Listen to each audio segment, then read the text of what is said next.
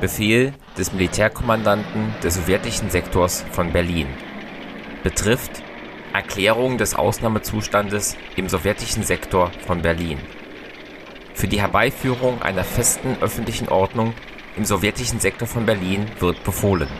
Erstens. Ab 13 Uhr des 17. Juni 1953 wird im sowjetischen Sektor von Berlin der Ausnahmezustand verhängt.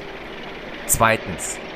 Alle Demonstrationen, Versammlungen, Kundgebungen und sonstigen Menschenansammlungen über drei Personen werden auf Straßen und Plätzen wie auch in öffentlichen Gebäuden verboten.